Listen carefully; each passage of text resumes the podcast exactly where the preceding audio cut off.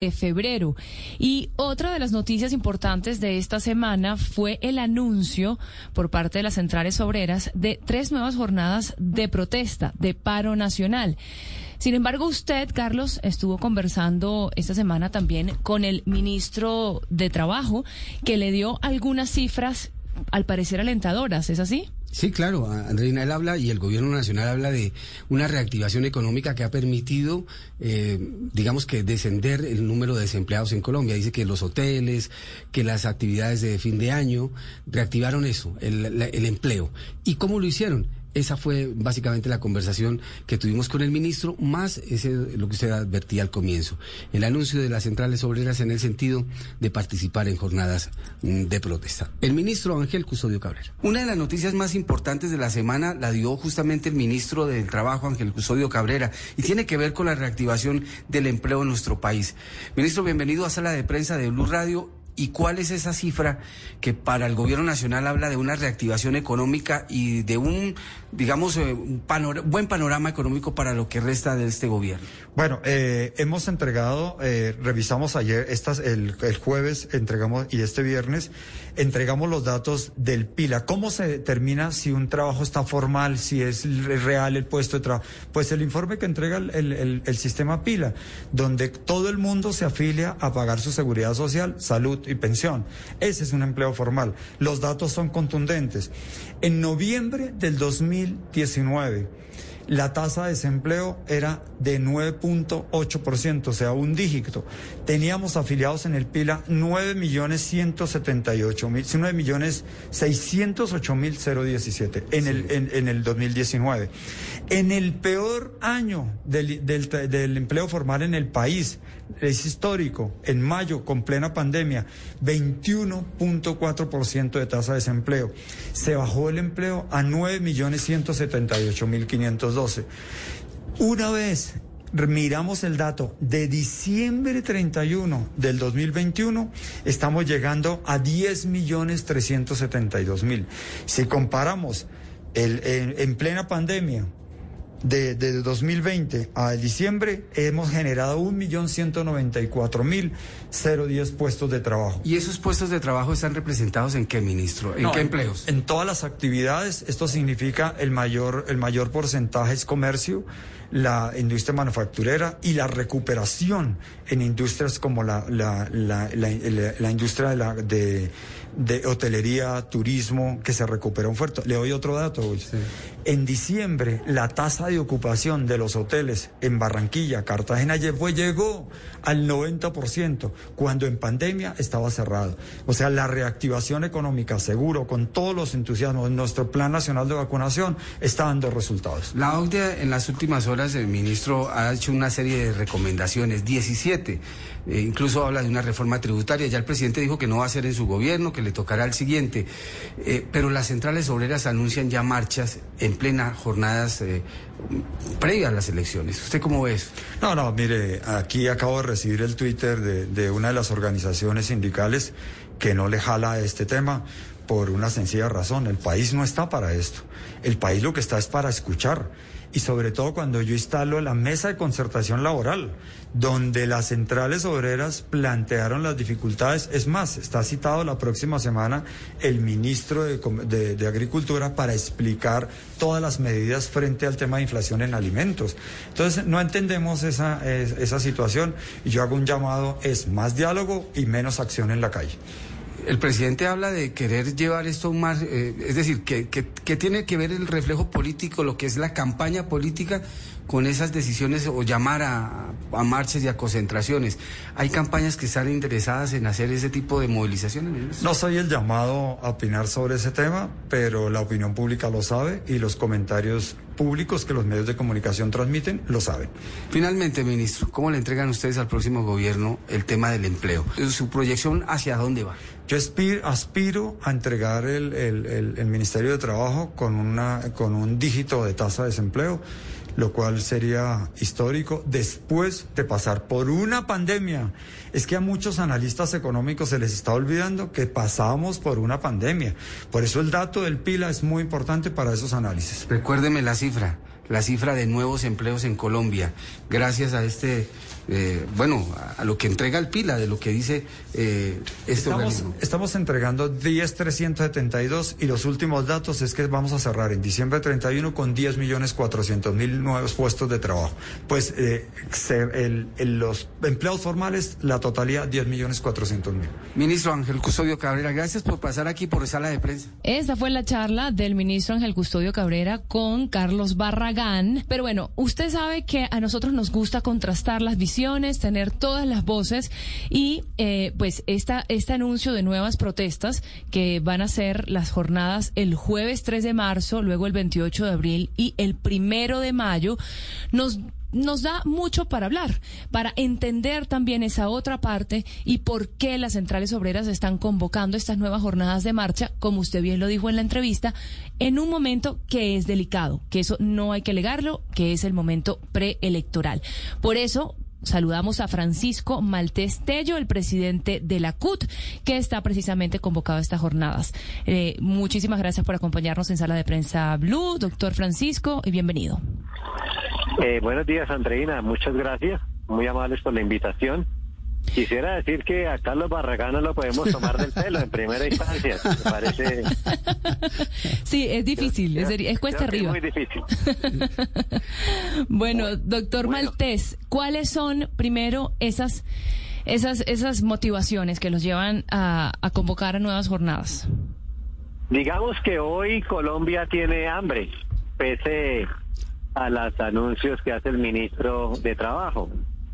Ha dicho el DANE hace unos pocos días que el 31% de los colombianos se acuestan sin la tercera comida. Y también dice el DANE que cerca de un millón de personas come solamente una vez al día. Y la FAO ha llamado la atención sobre lo que se ha llamado la crisis alimentaria en Colombia.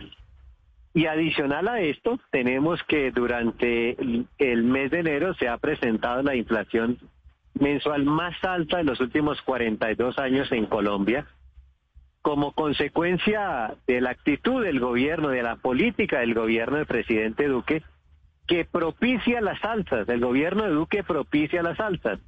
Voy a poner cuatro ejemplos.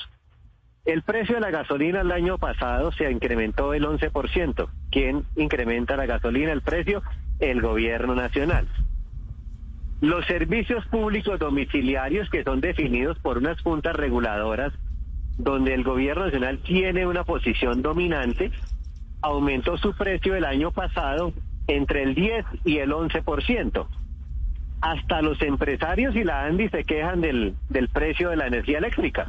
Otra cosa es que no les gusta decirlo de frente y se contentan con poner un comunicadito en la página web. Eh, tercero, eh, la superintendencia financiera es la encargada de fijar la tasa de usura en Colombia. Y todos los bancos comerciales se guían por esa, por esa tasa de interés.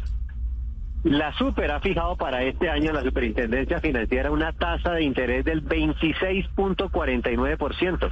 El gobierno fija el interés comercial en 26.49 y también la Superintendencia Financiera aumenta el SOA en el 20, en el 12.7%. Entonces miremos que en esas acciones el gobierno autoriza alzas que doblan o en el caso de los tasas de interés cuadruplican la inflación y eso impacta toda la economía. Y podemos rematar diciendo no hace nada frente a la devaluación del dólar, del peso frente al dólar. Entonces, si hoy como está la situación estamos con el 17 millones de personas aguantando hambre, con esta tasa de inflación que estamos viviendo, habrá mucha más hambre en Colombia y por supuesto tenemos que salir a expresar nuestra indignación. Presidente, muchas de las medidas que ha tomado el gobierno eh, se deben a la pandemia, pero no dice el presidente, por allá lo estuvimos viendo en, Europa, que obedecen a una cadena que se ha presentado en el mundo entero, cadena logística de abastecimiento, de, de alimentos. Eh, ¿Eso no tiene que ver para ustedes eh, algo o lo que vive Colombia es un fenómeno distinto? Eh, la inflación tiene dos causas. La inflación puede ser por demanda o puede ser por costos. Aquí estamos hablando que en Colombia hay una inflación por costos y no por demanda. Entonces, ese tema de la crisis de los contenedores, de que no hay suficientes en el mundo para transportar eh, las mercancías, en, en este caso pasa a un segundo plano, porque lo que estamos viendo aquí es que la gente no tiene plata para comprar. Entonces no puede aumentar la demanda, la inflación por demanda. Eh, por supuesto que este gobierno siempre buscará las excusas para echarle la culpa a los demás. En, en estos tres años largos del gobierno Duque, nunca ha asumido una responsabilidad y siempre la traslada a otras eh, organizaciones. Señor Maltés, yo le quiero preguntar si usted cree que es estratégico eh, hacer estas marchas en este momento en donde estamos cerca de las elecciones. Eh, primero, una de las jornadas justo va a ser poco antes de las primeras elecciones, las del Congreso y las consultas interpartidistas, teniendo en cuenta que como el ambiente está caldeado y es muy posible que pase lo que ha pasado en otras protestas del país y es que haya infiltraciones y que haya violentos que quieran aprovechar y pescar en río revuelto.